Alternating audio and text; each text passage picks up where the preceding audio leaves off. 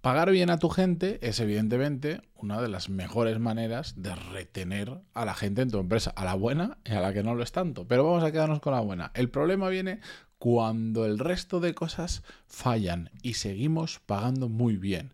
Y de repente esa técnica de retención se vuelve en nuestra contra y nos genera más problemas de lo que nos imaginamos. Pero bueno, vamos a hablar sobre eso en el episodio 1346. Yo soy Matías Pantaloni y esto es Desarrollo Profesional, el podcast donde hablamos sobre todas las técnicas, habilidades, estrategias y trucos necesarios para mejorar cada día en nuestro trabajo. Antes de empezar con el episodio de hoy, dos cositas muy rápidas. La primera, que os quería hacer una pregunta.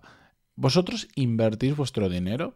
Yo desde hace un tiempo, y ya lo he dicho en este podcast, estoy destinando parte de lo que ahorro en, invertir. Y dentro de ese, de ese dinero para invertir, tengo varios quesitos, uno de esos es invertir en startups. Pues esto justo está muy ligado al patrocinador de hoy. Dozen Investments es una plataforma de inversión en este tipo de empresas que tienen un potencial de rentabilidad muy alto y de hecho por eso yo una parte de ese quesito lo dedico a ello. Bueno, pues por la cartera de Dozen eh, han pasado empresas como Globo, como Cuideo, como Sweepcaps y como muchas otras más que me imagino que vosotros como yo de alguna de ellas hasta seréis clientes.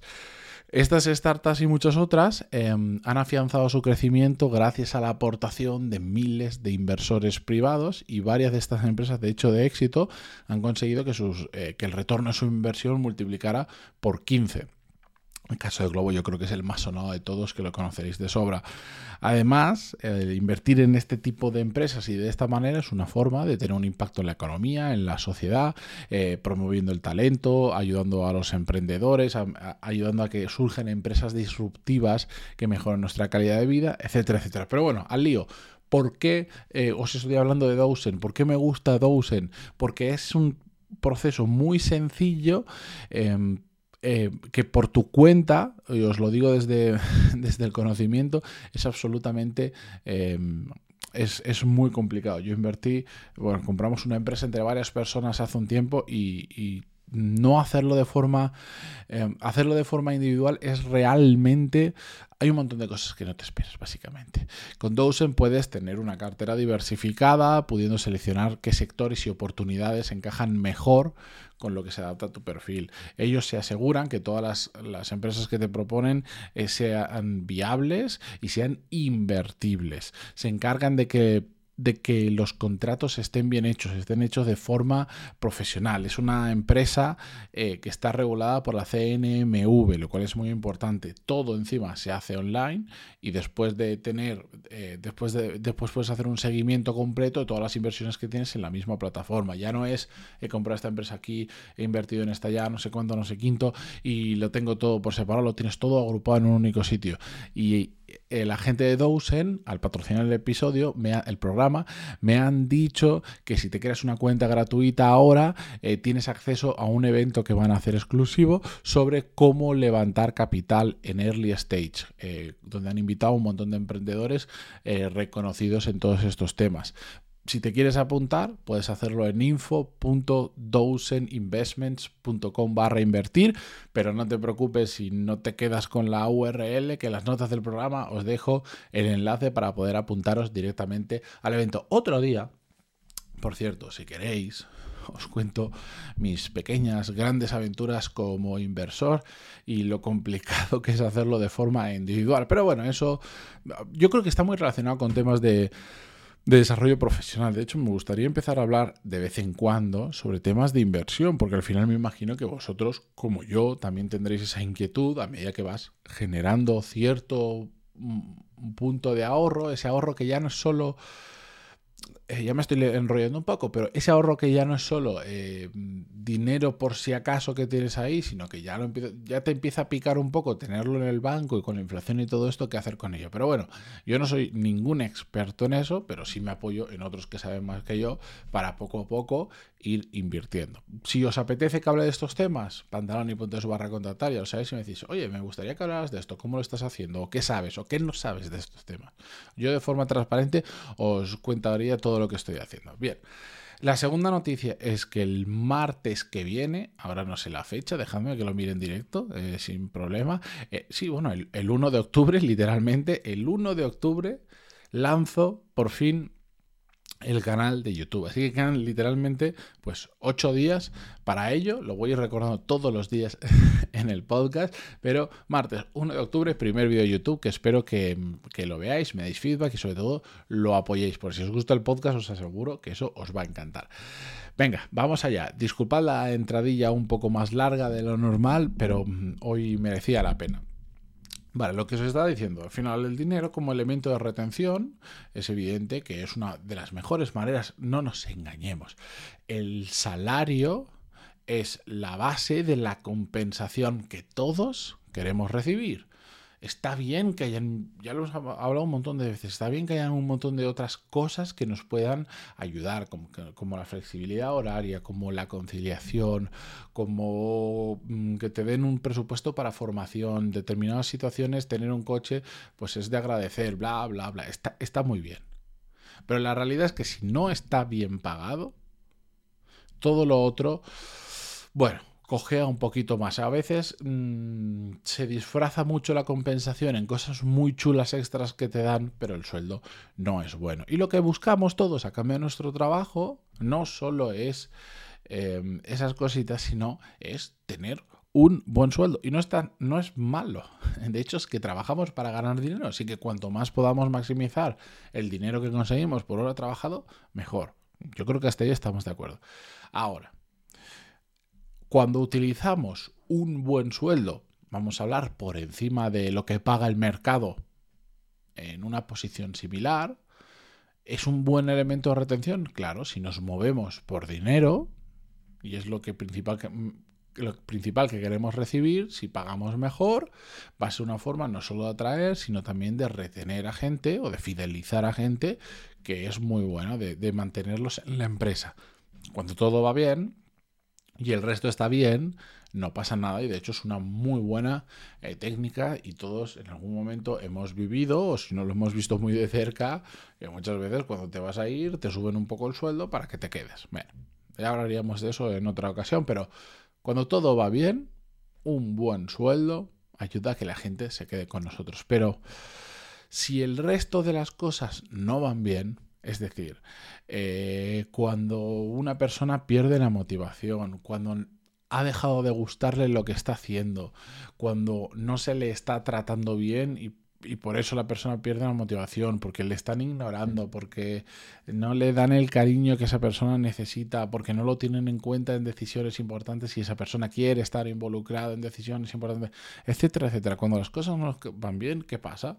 Pues independientemente de lo que cobre, su rendimiento cae. Y es absolutamente inevitable. Y he visto gente extraordinariamente buena y muy bien pagada desaparecer completamente de la ecuación porque ya no cree en lo que está haciendo, porque ya no quiere creer en lo que está haciendo, porque no tiene ganas de seguir trabajando, porque cada lunes es un otro lunes que tiene que ir a trabajar. Y, y el problema que viene aquí es que esa persona cuyo rendimiento ha caído completamente, cuya productividad ha desaparecido, si antes le estábamos fidelizando, reteniendo, porque le pagamos bien, ahora también. Y eso se convierte en un problema enorme, enorme, porque jamás, si realmente cobra muy bien, es muy difícil que se vaya. Y más cuando vivimos en, en, una sociedad donde es muy difícil, muy difícil mantener los pies en el suelo y es muy habitual que la gente a medida que va ganando más, su nivel de vida suba acorde a eso que más va ganando. Y si tú tienes un sueldo bastante por encima de lo normal, tu, tu, tu nivel de vida también sube y por lo tanto de repente te encuentras que dices, Conozco estas situaciones, ¿eh? O sea, he visto ya más de un caso volcar con esto. Gano muy bien, me gano muy bien la vida, detesto lo que estoy haciendo ahora mismo, pero me pagan tan bien que no me puedo ir, porque mi estilo de vida, de hecho conocí una persona, un alto directivo de una empresa que os aseguro que todos conocéis, que, que lo dijo vio el tipo de ambiente en el que estábamos trabajando nosotros y nos lo dijo transparentemente. Y dice, mira, es que me, me pagan una barbaridad. Y el problema que tengo es que durante muchos años he ido creando un estilo de vida conforme a ese sueldo que tengo y ahora y ahora no me puedo ir. No me puedo ir porque si yo me voy a una empresa de la competencia donde mi sueldo es probablemente el 30 o 40% menor de lo que me están pagando ahora, y no es fácil encontrar otro trabajo con lo que me pagan ahora, simplemente no puedo. Porque tengo una hipoteca determinada que pagar, tengo la cuota, creo que dijo, de tres coches, el colegio de los niños, el estilo de vida, el no sé qué, el no sé cuánto, al que eh, eh, las cuotas no, no puedo renunciar a las cuotas las tengo que seguir pagando, no puedo hacer nada, puedo renunciar a un poco de mi estilo de vida, que tampoco quiero, pero... Y estaba en una cárcel. Entonces, es muy difícil tener a una persona trabajando, que cobre mucho, que esté absolutamente desmotivada, que su rendimiento haya ido en picado y que sola se vaya a ir. Entonces, eso que antes nos ayudaba para retener a la gente buena, ahora nos está ayudando para retener a una gente, a una persona que no produce absolutamente nada.